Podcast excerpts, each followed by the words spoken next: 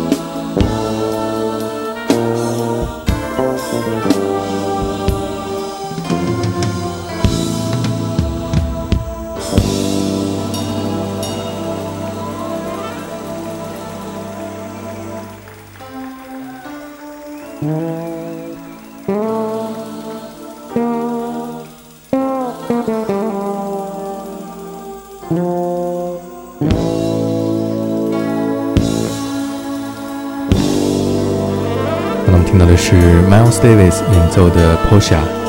Claude Nobs 为我们留下的最宝贵的财富，就是他将每一年的蒙特勒爵士音乐节上的每一场演出都进行了高水准的录音录像。这一个多达六千个小时的录音录像资料库被列入了联合国教科文组织非物质文化遗产的名录。在 Clownops 的故居，美丽的山顶别墅。我们可以感受到当年他和那些爵士乐大师们签署合约的场景，并且参观他的惊人的收藏。在这里，我们采访到了当年和 Claude Nobs 共同创建蒙特勒爵士音乐节的瑞士旅游局前负责人 Michel Ferla。Yes, my name is Michel Ferla. I'm I was the former vice president of Switzerland Tourism. and worked uh, at the Montreux Jazz Festival since its beginning for about 25 years. Can you explain where are we now? Well, we are on top of the Swiss Alps above uh, Montreux in the place where Claude Nobs um, actually lived and actually received all of the musicians, uh, managers, uh, sponsors, and friends who would have a kind of a relaxing time um, after their rehearsal in, or their sound check and see another little piece of, of Switzerland in in its pure nature because you can see we have the Alps, we have the lake in front of us, and and this beautiful old chalet that is a little bit of replica of what Switzerland is all about. Even Mr. Klaus is not here anymore, but you can feel he's somewhere in the room. And the spirit is everywhere. Huh? From Claude's spirit is obviously everywhere. You can see all of the. You can witness everything that that he did here, in particular by looking at the archives of the festival, which are, as you may know, uh, been UNESCO cultural heritage. There's about 6,000 hours of, of music here, from mostly from American musicians and European, but also uh, Japanese and, and, Chinese musicians that have been here. And um, it's obviously kind of a pilgrimage when you come here to see all of what has happened in, in 47 years. Can you tell me, when you work with Mr. Claude, any an interesting story can share with us? Well, he used to come late for each of his plane when we had to go somewhere. That was something that he was uh, he, was all the time doing all kind of things. He was a very creative man, and obviously um, he would be all the time on time, but at the last minute. And we did many things together because uh, he was very fond of, of here because he was born in Montreux and uh, his father was a baker here and he used to bring the bread and the croissant to the hotel. So he had a he had a very close relationship with the town of Montreux. And um, we learned by doing, really, because at the beginning there were not so many festivals around, and we were lucky that uh, many people found in love with this place and and came. This is why we have also, for instance, we had a for a long time a, a recording studio where artists came throughout the year to record their album. And um, to make a little story short, the, the, the, beginning of the festival was actually a, a child of, a, of another festival, which was a television festival called the Golden Rose, which had a competition. And since the television entertainers were a little bit bored in the evening, then Claude organized for them some concert, and he brought the Rolling Stones and Hair and all kind of uh, artists here. And this is the prelude, if you want, of the jazz festival that started in '67. He signed the contracts uh, with the artists right in this house. Well, it was very difficult. You see, the the, the the, di- the big difference between all of the festivals you have around the world is that each concert here is being recorded in audio and in television. And this is what makes it quite unique. But on the other hand, many artists had some doubts maybe of the quality or of how it was done. So it, so they would not necessarily sign, you know, a piece of paper without seeing what it was. And obviously, by coming here, looking at the pictures on the screen, was for them extremely convincing of the high level of quality that the festival was, was providing in, in, in televising the festival, and it's true that many contracts were signed here. And the artists really trust uh, Mr. Claude. Yeah, I think it was he, he, was like a brother to them. You know, uh, Quincy Jones wrote a beautiful piece on, on Claude after he died, and and you can feel the emotion that uh, Quincy had when he wrote um, this témoignage, as we say in French, for Claude. And obviously, there was a very, very special relationship between Claude and the artist. 因为 Claude Nobs 让这一座美丽的瑞士小城蒙特勒以爵士乐闻名世界。每一年的蒙特勒爵士节都在不断的延续着这一个传奇。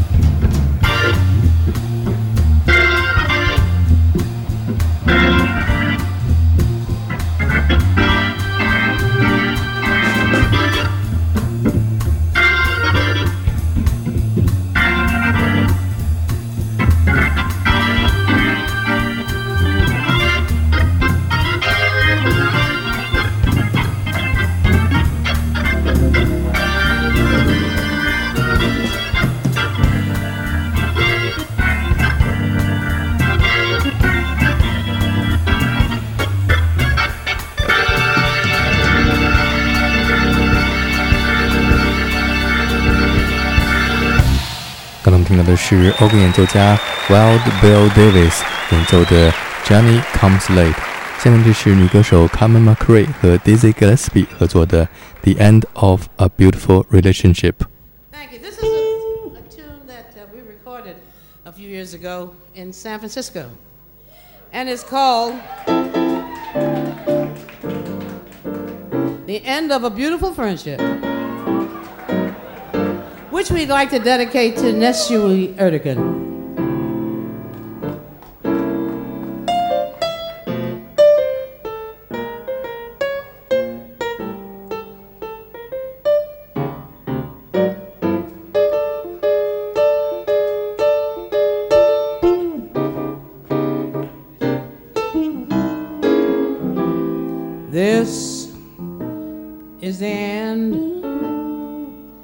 A beautiful friendship.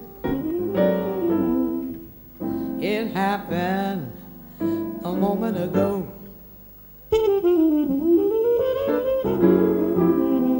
This is the end of a beautiful friendship. I know Cause your eyes told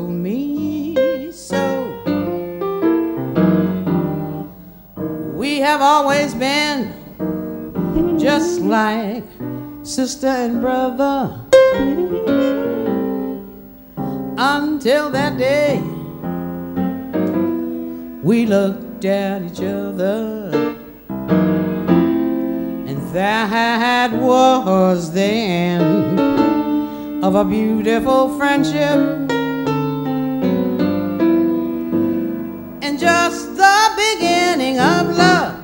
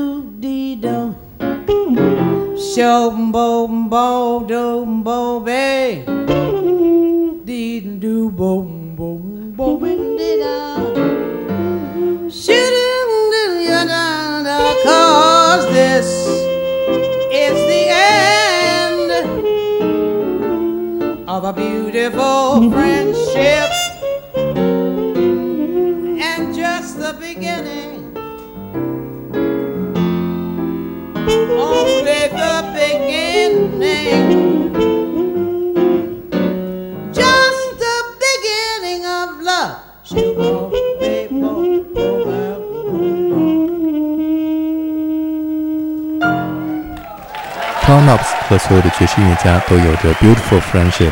这是一场向曾经给 Claude Nobs 巨大帮助的 Atlantic 唱片公司的老板 Nesuhi Ertegun 致敬的音乐会。在每一次演出的最后，都有一个传统，就是 Claude Nobs one more thing for you, won't be such great music. It'll be very heartfelt music because Claude Claude plays the blues and. Uh, and I play the blues a little bit, so we're going to play a blues that this is going to be nothing after this, by the way, because nothing can really follow it. So we're just going to play a little thing, just the two of us. 今天节目最后，我们听到就是钢琴演奏家 George Wein 和蒙特勒爵士音乐节的创始人 Claude Nobs 共同合作演奏的一首 Blues for Nassau。听众朋友，我是有代，感谢收听我为您主持的 All That Jazz。爵士春秋，Keep that swing and respect the music。明天同一时间再见。